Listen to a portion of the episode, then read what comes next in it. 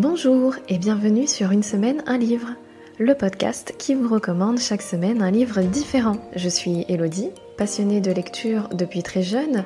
J'aime les livres en tant qu'objet, mais j'aime surtout les histoires qui se trouvent à l'intérieur et je suis toujours à la recherche d'une bonne recommandation pour ajouter un livre à ma bibliothèque.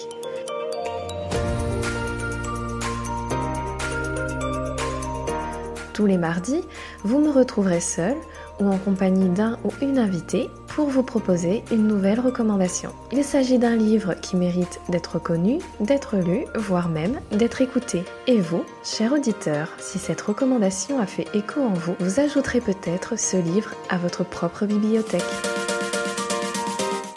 Dans l'épisode d'aujourd'hui, je reçois une invitée que vous avez déjà rencontrée. Il s'agit de Pauline, une de mes premières invitées de la saison 1 du podcast. Et aujourd'hui, sa recommandation se porte sur une saga. Alors je vous laisse découvrir de quelle saga il s'agit et je vous souhaite une bonne écoute. Bonjour Pauline, euh, re-bienvenue dans Une semaine, un livre. Bonjour Elodie, merci de m'accueillir à nouveau. Effectivement, euh, je t'avais déjà reçu dans le deuxième épisode de la saison 1, donc euh, pour nos auditeurs, euh, cette voix est peut-être euh, familière maintenant. Alors, comment, comment vas-tu et comment te sens-tu aujourd'hui? Eh bien, écoute, ça va très très bien.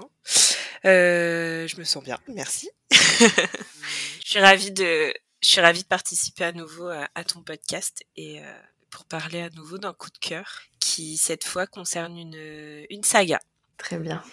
Donc, euh, est-ce que tu peux nous partager ce que tu as pu lire entre le précédent enregistrement et aujourd'hui? Oui, bien sûr. Euh, J'avoue que j'ai pas énormément lu. J'ai dû lire une dizaine, même pas une petite, euh, petite huitaine, je sais pas si ça se dit, de romans euh, et quelques quelques BD euh, dans le cadre notamment du Pumpkin Autumn Challenge. Qu'est-ce que qu'est-ce que j'ai bien aimé? Enfin, je voilà, j'ai eu des lectures assez euh, éclectique et euh, quelques petites déceptions aussi mais euh, j'ai bien aimé j'ai beaucoup aimé le faiseur de rêve alors j'ai lu que le tome 1 de euh, Lainey Taylor qui avait pas mal tourné quand il était sorti. Et j'avoue que je me suis laissée entraîner euh, dans l'intrigue très facilement j'ai adoré. Et je laisse un peu traîner parce que je sais qu'il y a que deux tomes. Donc euh, j'attends avant de lire le tome 2 et puis j'ai beaucoup aimé aussi les mettre en lumineur du coup de Bennett je sais plus, c'est deux, il a deux prénoms, Robert Jackson Bennett, je crois, euh, qui m'a été, euh, qui m'ont été envoyés par les éditions Albert Michel Imaginaire, et, et j'avoue que j'ai très hâte de lire le tome 2 également. C'était, c'était une lecture fantastique euh, très très entraînante. Oui, ce sont deux lectures de fantastique d'ailleurs. Le faiseur de rêve est également du fantastique. Oui, comme d'habitude. Hein. c'est vrai que c'est un peu ton genre de prédilection. Oui, c'est clair. Alors, tu as accepté de jouer à nouveau le jeu euh, de la recommandation littéraire. Oui. Quel est le livre que tu recommandes dans cet épisode? Alors, du coup, j'ai choisi la... le cycle, puisque c'est un cycle en quatre tomes, de La Passe Miroir, qui est bien connu maintenant. Mais euh, j'ai la chance que personne ne l'ait traité dans ton podcast. Donc, donc euh, voilà. Et donc, euh, donc ouais, c'est un cycle de quatre romans de fantaisie française écrits par Christelle Dabos et euh, donc qui sont qui ont été euh, qui ont été édités entre 2013 et 2019, hein, tous les deux ans. Et euh, donc on commence avec Les fiancés de l'hiver, qui est le tome 1 et qui est paru en 2013, euh, que je pense aborder plus en détail dans ce podcast, et euh, pour ensuite euh, aborder brièvement les trois autres tomes. Donc euh, Les disparus du clair de lune qui est paru en 2015, La mémoire de Babel en 2017 et le dernier tome, La tempête des échos en 2019. Parce que bien sûr, zéro spoil. Donc, donc on va les aborder un peu plus brièvement ces trois-là. Oui, l'objectif c'est de donner envie de lire. Donc on va commencer en se concentrant sur le tome 1. Est-ce que tu peux nous en faire un résumé avec tes propres mots? Oui, tout à fait. Donc les fiancés de, l'hiver. Euh, pour, euh, pour résumer, c'est vraiment le livre d'initiation euh, de la saga, puisque c'est vraiment lui qui va présenter le, contexte, qui va présenter l'univers très riche de Christelle Dabos.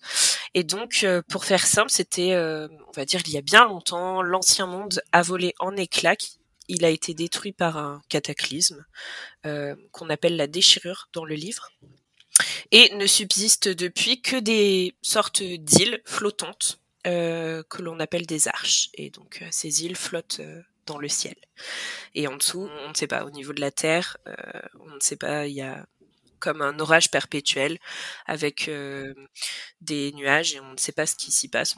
On, ne peut pas y aller. Sur chaque arche vit un ce qu'on appelle un esprit de famille. c'est un être puissant et immortel qui est en fait l'ancêtre commun des habitants de l'arche et qui leur a transmis une partie de ses pouvoirs, puisque chaque arche, enfin chaque famille qui réside sur chaque arche a un pouvoir. Donc c'est une arche, une famille. C'est ça. Une arche, une famille, un pouvoir. Et, un pouvoir. Donc, euh, oui. c'est un triptyque euh, distinct à chaque fois. c'est ça. Et donc, euh, nous, on s'intéresse à une jeune fille qui s'appelle Ophélie, qui vit sur l'arche d'Anima. Et c'est, c'est une arche où les objets ont une âme et où ils prennent vie grâce aux dons des habitants. Donc elle, elle a des dons un peu particuliers. C'est une liseuse comme tous les membres de sa famille, sauf que c'est une liseuse assez douée, on va dire elle arrive à lire le passé d'un objet euh, d'un simple contact et euh, elle arrive à remonter très en arrière, donc euh, jusqu'à la création de l'objet, on va dire. Ce qui implique qu'elle porte, qu'elle doit toujours porter des gants spéciaux, parce que ben dès qu'elle touche quelque chose, en fait, elle va le lire. et elle a un autre, un autre pouvoir qui est plus, plus rare, beaucoup plus rare, et donc elle est capable de traverser les miroirs, d'où le nom de la saga, la passe miroir. Donc en fait, elle rentre dans un miroir dans lequel elle s'est déjà reflétée pour ressortir dans un autre miroir dans lequel elle s'est aussi déjà reflétée. D'accord. Voilà, pour faire simple. Donc elle est très très douée dans son domaine. Elle gère le musée, enfin elle gère, elle euh, travaille au musée euh, d'histoire de son grand-oncle, le musée d'histoire d'Anima, qui expose notamment des objets de la période ancienne, de l'ancien monde. Euh, c'est une euh, jeune fille qui est très réservée, qui est très timide, qui est très très très maladroite. Et euh, on va dire qu'au début du tome, elle mène une vie paisible, entourée de sa famille sur sa petite sur sa petite arche d'anime. Et un jour, elle apprend que les doyennes de l'arche, donc qui sont en gros les intermédiaires entre l'esprit de famille et les habitants de, de l'arche, la destinent à un mariage diplomatique euh, ce qui est assez rare, avec un homme d'une autre arche, une arche qui s'appelle le pôle. Et le problème, c'est qu'il est impossible pour euh, Ophélie de refuser cette alliance, cette union, parce que, euh, bah, sous peine d'être bannie et de, déshonorer pardon, toute sa famille.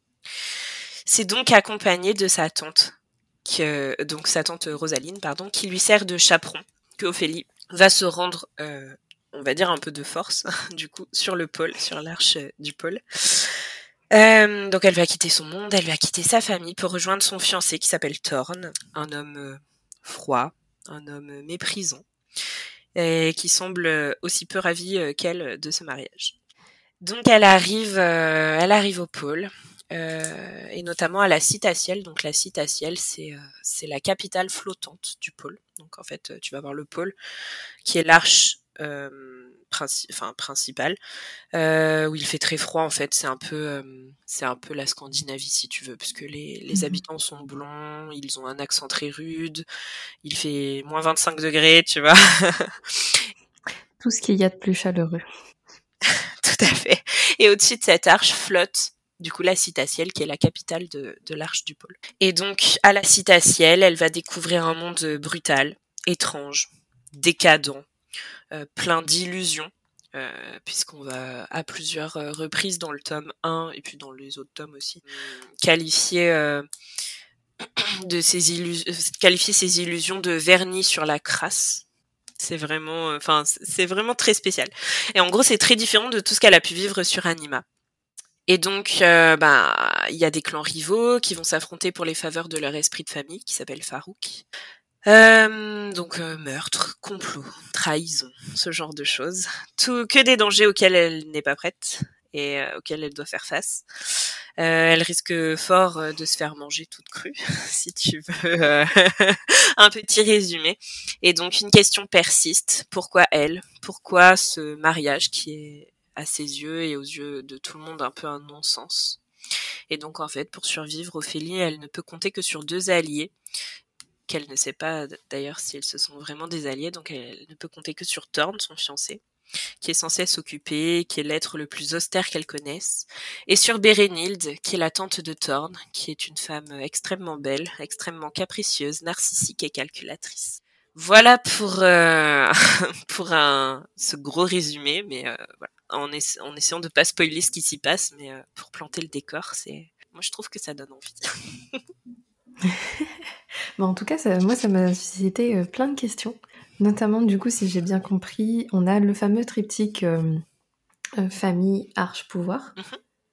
Et on a notre Ophélie qui en a deux de pouvoir, parce qu'elle lit le passé des objets et elle passe à travers les miroirs. Oui. C'est vraiment extraordinaire, genre hors du commun dans ce monde-là d'avoir euh, deux pouvoirs. Euh, non, pas d'avoir deux pouvoirs puisque euh, même sur une sur une arche peuvent se côtoyer plusieurs pouvoirs par exemple. tu vois, la tante Rosaline de de d'Ophélie, elle son pouvoir c'est plus dirigé sur les livres. En fait, son, elle va être capable de restaurer un livre. Donc euh, même si le livre est hyper décrépit, hyper, euh, enfin il part en ruine, il part en morceaux de mmh papier, elle, euh, elle arrive à le restaurer bien comme il faut, comme s'il était neuf, quoi. D'accord. Oh, c'est super cool ça. Elle doit avoir une bibliothèque magnifique. c'est clair. Et, et donc voilà, c'est chaque chaque habitant a un peu son pouvoir. Néanmoins, les pouvoirs restent liés à un domaine général. Donc, tu vois, sur Anima, c'est vraiment parler aux objets ou diriger les objets ou voilà. Et donc elle, elle, euh, elle, a aussi donc ce pouvoir de passer à travers les miroirs, Ophélie, notre, notre héroïne, personnage principal. Oui. Et euh, il faut qu'elle se soit déjà reflétée dans chacun des miroirs. C'est ça.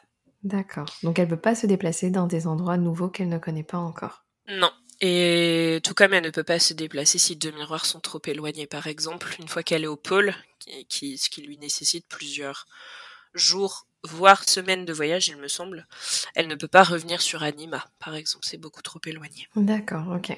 Donc euh, on va suivre les aventures d'Ophélie qui va aller euh, au pôle pour euh, rencontrer son fiancé Thorn avec sa tante. Mhm. Et sa tante, à un moment, elle va, elle va partir et la laisser. Non, non, non, sa tante reste. ouais, ça reste un personnage pilier du début à la fin de la saga. D'accord c'est un peu euh, c'est un peu euh, ce qui la raccroche à son identité euh, d'origine, à sa famille d'origine. Et la tante Rosaline, du coup, elle s'attache de plus en plus à Ophélie et ne veut pas l'abandonner toute seule dans ce monde hostile. Ok. Donc elle rencontre Ophélie rencontre Thorn. Et quel est son pouvoir à Thorn Lui, c'est quoi? Alors, les pouvoirs de Thorn, de mémoire, il peut, il a des sortes de griffe mentale. Donc en gros, il peut, euh, il peut blesser à distance euh, quelqu'un. Voilà. Ah, je t'ai dit, le, le pôle c'est hyper, euh, c'est hyper bestial en fait comme, comme ambiance. Comme griffer le cerveau de quelqu'un à l'intérieur de son crâne sans le toucher Non, plus plus vraiment griffer enfin voilà c'est c'est vraiment des griffes invisibles qui vont avoir une action de défense par exemple ou d'attaque bien sûr, euh, envers quelqu'un qui va lui faire des, des, traces physiques, mais sans qu'on puisse voir ses griffes, en fait, quand il les active. Ce qui peut être assez dangereux parce qu'il peut les, les déployer, par exemple, sous le coup de la colère, sous le coup de l'émotion, sous le coup de la surprise, ce qui peut être assez dangereux envers euh, ses proches. Ouais, en fait, comme c'est un peu euh, aussi un pouvoir défensif, euh, et que c'est très lié à ses émotions. Dès qu'il ressent une émotion un peu trop forte, il peut les sortir. C'est ça. Alors que c'est pas forcément une vraie attaque, quoi, une attaque gérable. D'accord. Et donc on a euh, un récit qui va se passer principalement sur l'arche du pôle, si je comprends bien. Tout à fait. En gros, on passe de donc au début, on est sur Anima et puis euh, Thorn vient chercher Ophélie en dirigeable. Ce sont les, ballons dirigeables, euh, c'est les seuls moyens de transport en fait entre deux arches puisqu'elle flotte dans les airs. Et donc il vient la chercher et pour l'emmener au pôle, tout simplement. Et donc le reste du livre se passe au pôle, euh, tout comme le tome 2. D'accord. Donc assez focus sur le pôle. Et on va découvrir également toute la famille euh, de son fiancé. Est-ce que euh, Ce que, ce que je veux dire, c'est est-ce que on a un partage assez équivalent entre la découverte de la famille euh, d'Ophélie et la découverte de la famille de Thorne, où il y en a une des deux familles qui prédomine un peu plus. Non, alors bah du coup on rencontre la famille d'Ophélie au début, on garde contact un peu avec elle grâce à des lettres, grâce aux souvenirs d'Ophélie. En fait, l'idée c'est qu'il faut vraiment comprendre que le lecteur est à la place d'Ophélie. Il comprend ce qu'Ophélie comprend, il est, il est perdu quand Ophélie est perdue et il vit, il vit les aventures d'Ophélie à travers ses yeux en fait. Et ce qui est très intéressant parce que, euh, et ben du coup, on va découvrir l'univers, on va découvrir le pôle, on va découvrir tout ce qui est compliqué pour elle à travers ses yeux. On va mmh vivre bah du coup la difficulté de s'adapter, la difficulté aussi de se cacher parce que Ophélie va devoir euh, faire face à des hostilités. Et donc, en fait, elle va devoir se dissimuler pendant une grande partie du tome 1, bah, pour protéger tout simplement sa vie. En plus, ça doit être difficile d'arriver dans un endroit où on ressent ce besoin de se cacher, qu'on a le pouvoir euh, de se déplacer très rapidement entre deux miroirs, mais que comme c'est un endroit qu'on ne connaît pas, et ben on est bloqué. Donc ça doit être assez perturbant. Ouais, surtout que la citatielle, c'est un peu, euh, comme je t'ai dit, un, lieu d'illusion. Donc euh, tu peux avoir un peu l'impression d'être dans le monde d'Alice au pays des merveilles et que euh, les pièces euh, bougent les unes par rapport aux autres, ne sont jamais vraiment ah en place. Enfin, c'est vraiment spécial comme univers. Si tu veux, c'est hyper riche, hyper, hyper complexe et c'est pas du tout un livre de light fantasy. On est plutôt dans un mélange, ouais, comme je te disais, de Alice au pays des merveilles. On retrouve beaucoup de l'univers de Miyazaki, des studios Ghibli, notamment avec cette idée d'arche qui flotte dans les airs. On retrouve aussi une part d'aventure, euh, un peu à la Jules Verne, tu vois vraiment la découverte d'un nouveau monde, la découverte d'une nouvelle civilisation. Et euh, j'avoue que il y a aussi un, côté un peu absurde, un peu Tim Burton, tu vois. Mm-hmm. C'est c'est hyper euh, étrange, mais franchement j'ai adoré. c'est une lecture vraiment géniale. Le style d'écriture est très très élégant, très fluide. Euh, très riche aussi, mais il reste accessible parce que euh, ça a été quand même édité chez Gallimard Jeunesse, donc on va dire que ça s'adresse, ça s'adresse aussi à la jeunesse, même si franchement il y a des passages qui sont assez, enfin, qui, qui, qui sont assez durs, qui sont présentés de façon tout à fait soft, mais qui sont assez assez compliqués. Justement, euh, vu que tu parles un peu du fait que ça a été édité également chez Gallimard Jeunesse, moi justement, j'ai déjà entendu parler de cette saga, je l'ai beaucoup vu passer sur les réseaux sociaux. Je sais qu'elle a conquis beaucoup de personnes et je me suis jamais lancée parce que j'avais trop peur que ce soit euh, un peu trop jeunesse, parce que la partie jeunesse, j'ai tendance à beaucoup moins accrocher.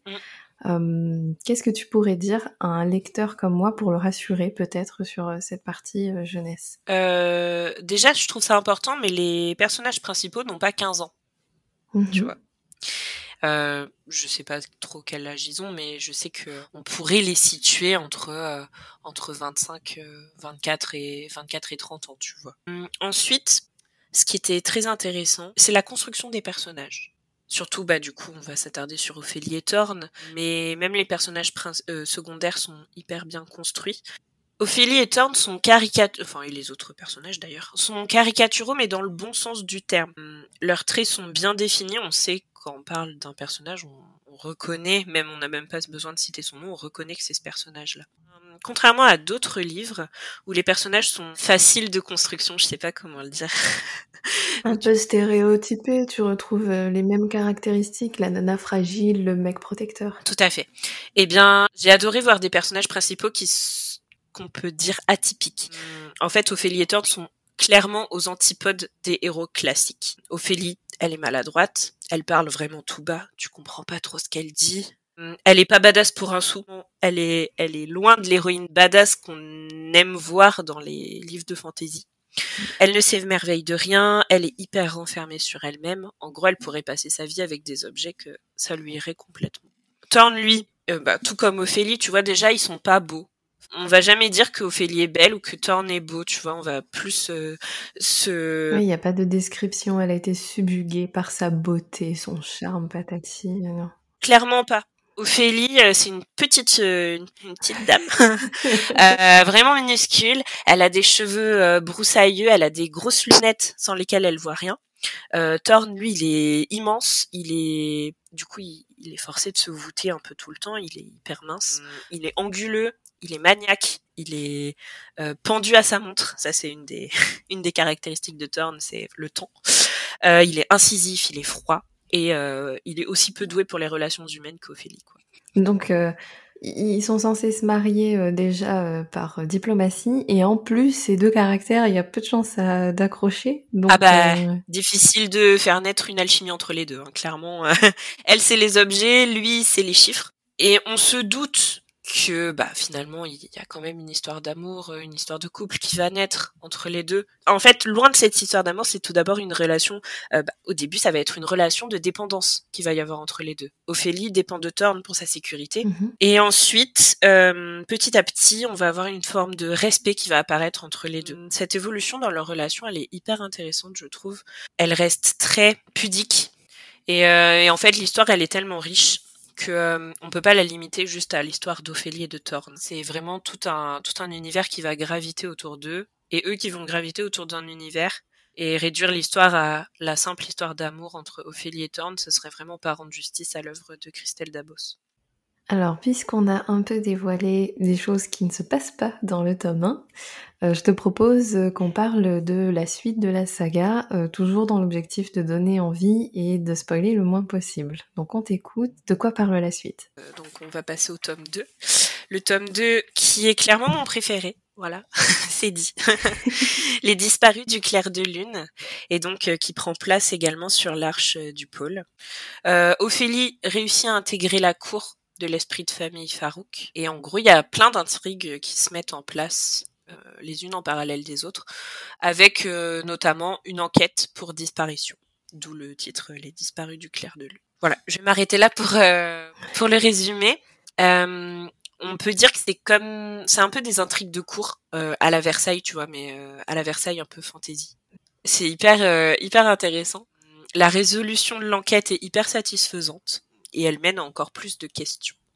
On a une évolution, un développement de la relation entre Ophélie et Thorne, qui pour moi reste très pudique également, mais voilà, j'ai beaucoup aimé. Et j'ai trouvé une grande subtilité, bah, toujours une grande subtilité dans le style d'écriture de Christelle Dabos, avec, euh, elle joue beaucoup sur les doubles sens, et euh, notamment dans ses choix de titres de chapitres c'est euh, il y a toujours un double sens et c'est super intéressant de voir la réflexion euh, qu'elle a pu mener euh, sur le choix d'un chapitre sur le choix du nom d'un chapitre avec ce qui se passe réellement dans le chapitre. Et ce qui est intéressant aussi, c'est que à la donc bah, je ne vais pas spoiler bien sûr, mais à la fin de ce tome-là, on a un antagoniste qui est clairement défini.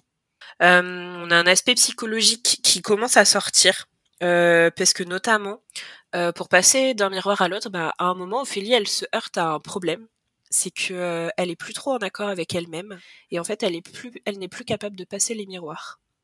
Parce que pour passer un miroir, bah, il faut être capable de se regarder euh, dans une glace.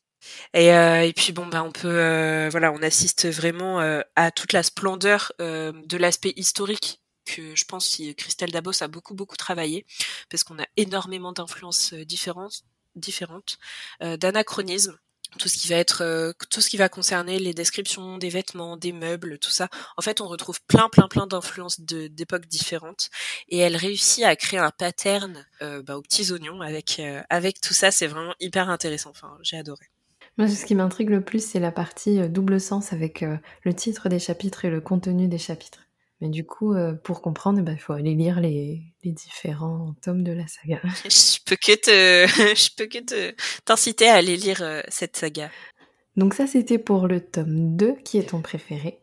Et les, deux autres tomes, du coup Donc le tome 3, euh, La mémoire de Babel, se passe presque trois ans plus tard. Au début, on est sur l'arche d'Anima, et puis on passe très vite sur une nouvelle arche qui s'appelle l'arche de Babel et qui est l'arche un petit peu de la mémoire de l'humanité. C'est là où on va retrouver notamment une immense euh, bibliothèque avec euh, des livres de l'ancien monde et, du nouveau monde aussi. Et euh, on va en apprendre un peu plus sur le pourquoi du comment le monde est comme ça. et puis c'est vraiment difficile de développer davantage sans spoiler. Donc je m'arrête là. Mais pour faire euh, une petite étude euh, de, euh, de ce tome-là, on change complètement de décor, on change aussi de rythme.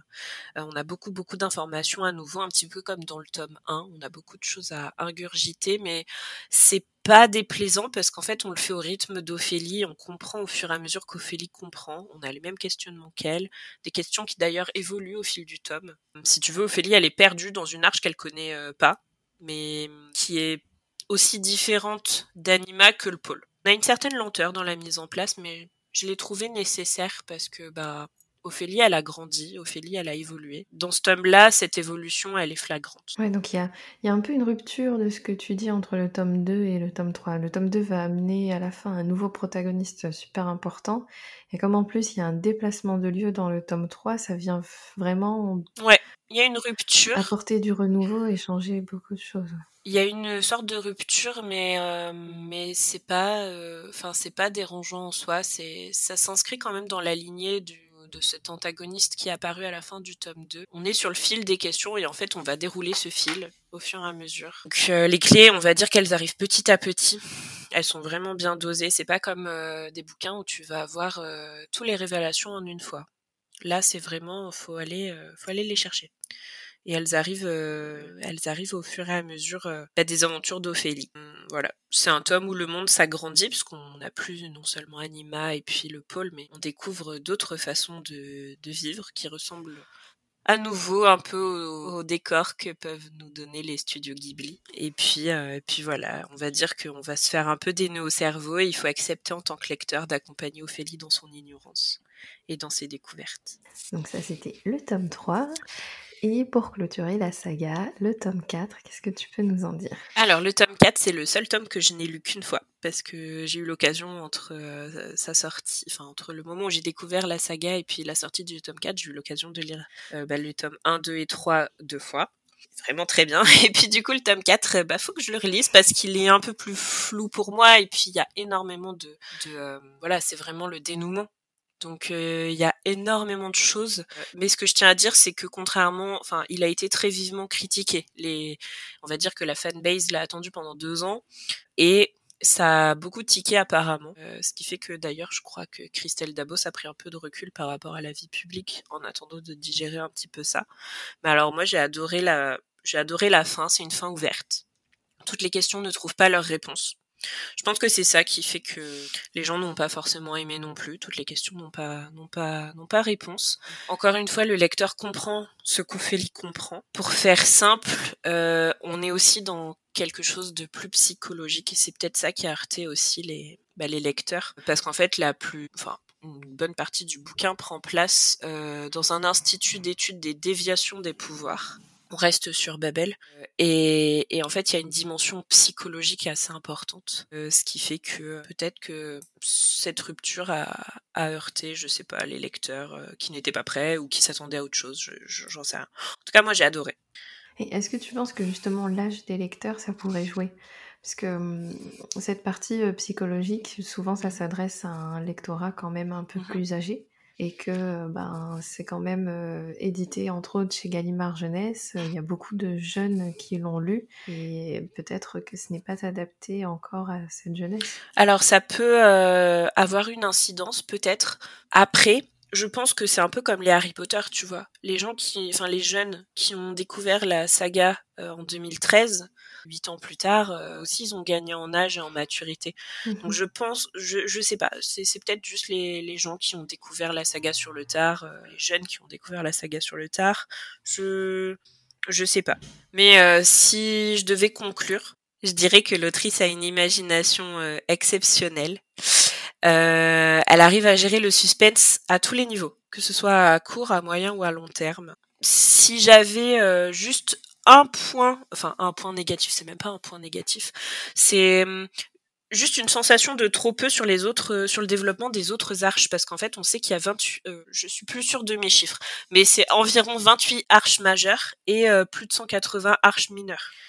Donc en fait, on, nous, on découvre que trois arches euh, dans les quatre tomes de la saga, et euh, bah, je pense je sais pas si je pense ou si j'espère, mais que Christelle Dabos euh, n'en a pas fini avec cet univers et que euh, peut-être on aura un développement euh, sur d'autres histoires ou je ne sais pas, en lien avec avec son univers. Peut-être juste un tome qui se concentre sur l'ensemble des arches et les autres arches et familles et pouvoirs possibles. Peut-être. On, on, a des listes, enfin on sait en gros, euh, dans le livre euh, sur les arches euh, majeures, on, connaît leur pouvoir et on connaît le nom de leur esprit de famille, mais c'est tout. Eh bien, merci Pauline pour cette présentation. Moi, ça m'a donné envie de le lire. J'étais toujours réticente et là, tu m'as bien rassurée parce qu'effectivement, alors je tiens à préciser à nos auditeurs, ce n'est que notre avis. moi, je suis pas très attirée par les lectures jeunesse. Je comprends que d'autres le soient, mais c'est pas ce que j'apprécie plus plus régulièrement et plus souvent. C'est très rare que j'apprécie euh, une lecture jeunesse. Donc ça, ça m'a un peu rassurée et ça me donne bien envie mmh. d'essayer. Ouais. et c'est assez... Euh, pour finir de... Enfin, si je peux te donner un autre élément pour te rassurer, c'est que c'est vraiment... Surtout quand tu arrives sur le dernier tome, ça devient vraiment complexe. Et on s'éloigne un peu... Euh, enfin, moi, clairement, je l'aurais lu à 14-15 ans, je suis pas sûre que j'aurais tout compris, quoi. Euh, c'est une très belle présentation. Je suis contente qu'on ait euh, abordé euh, cette saga parce que je savais que tu l'aimais bah beaucoup. oui. Et on va passer du coup sur la dernière partie. Quelle est la lecture que tu as en ce moment? Oui, alors j'ai un peu abandonné. c'est le week-end, la mystérieuse sorcière de l'Ouest ou quelque chose comme ça là. J'ai pas du tout aimé, ça fait des années que ça traîne dans ma palle et à chaque euh, Pumpkin Autumn Challenge, je me dis ça y est, je vais pouvoir le sortir, tout ça. Et en fait, à chaque fois, bah, euh, défaut de temps, défaut de, de motivation, euh, je l'ai, je l'ai jamais lu. Et en fait, on est sur, euh, c'est un peu l'histoire de la sorcière dans le magicien d'Oz, si tu, si tu veux. Et en fait, euh, j'ai lu les, les 50 premières pages. J'ai pas du tout accroché, contrairement à ce que, à ce que beaucoup de, de gens ont dit. Et du coup, euh, du coup, j'ai abandonné. Et là, je suis repassée sur de la, sur de la fantaisie, on va dire, de sûreté. Parce que je suis passée sur le premier tome de la trilogie 3 de David Gemmel, qui est un auteur euh, malheureusement décédé, mais qui est un, un, pilier, on va dire, de la de la fantaisie euh, de la fantaisie actuelle. Oui, parce que d'ailleurs, euh, je crois qu'il y a un prix. oui, David Gemmel. Le premier livre que tu avais présenté avait obtenu ce prix. Oui, c'est ça. ouais, ouais, ouais mhm. c'est ça. Donc, euh, donc voilà, j'en suis qu'aux prémices. Pour l'instant, c'est plus historique que fantastique, mais euh, mais ça va, ça va certainement venir. Et puis si ça vient pas, de toute façon, je suis toujours ravie de retrouver la plume, euh, la plume de David Gemmel et et donc ce sera que que du bonheur. Eh bien, merci d'avoir répondu à mes questions. Mais je t'en prie. Je suis ravie de proposer un deuxième épisode avec toi. tu vas devenir la valeur sûre du fantastique dans le podcast. bah écoute, il n'y a pas de souci, moi ça me va très bien. Et puis, euh, bah, je te souhaite une, une très bonne continuation. Je te dis à bientôt. Merci à toi aussi, à bientôt. J'espère que vous avez apprécié cet épisode et qu'il vous aura donné envie non seulement de lire, mais aussi de parler de livres. Et surtout, si cette recommandation rejoint votre bibliothèque, n'hésitez pas à venir me le dire sur les réseaux sociaux, principalement sur Instagram où vous me trouverez sous le pseudo une semaine un livre underscore podcast. Il ne me reste plus maintenant qu'à vous souhaiter une bonne semaine et à vous donner rendez-vous mardi prochain pour une nouvelle semaine et un nouveau livre.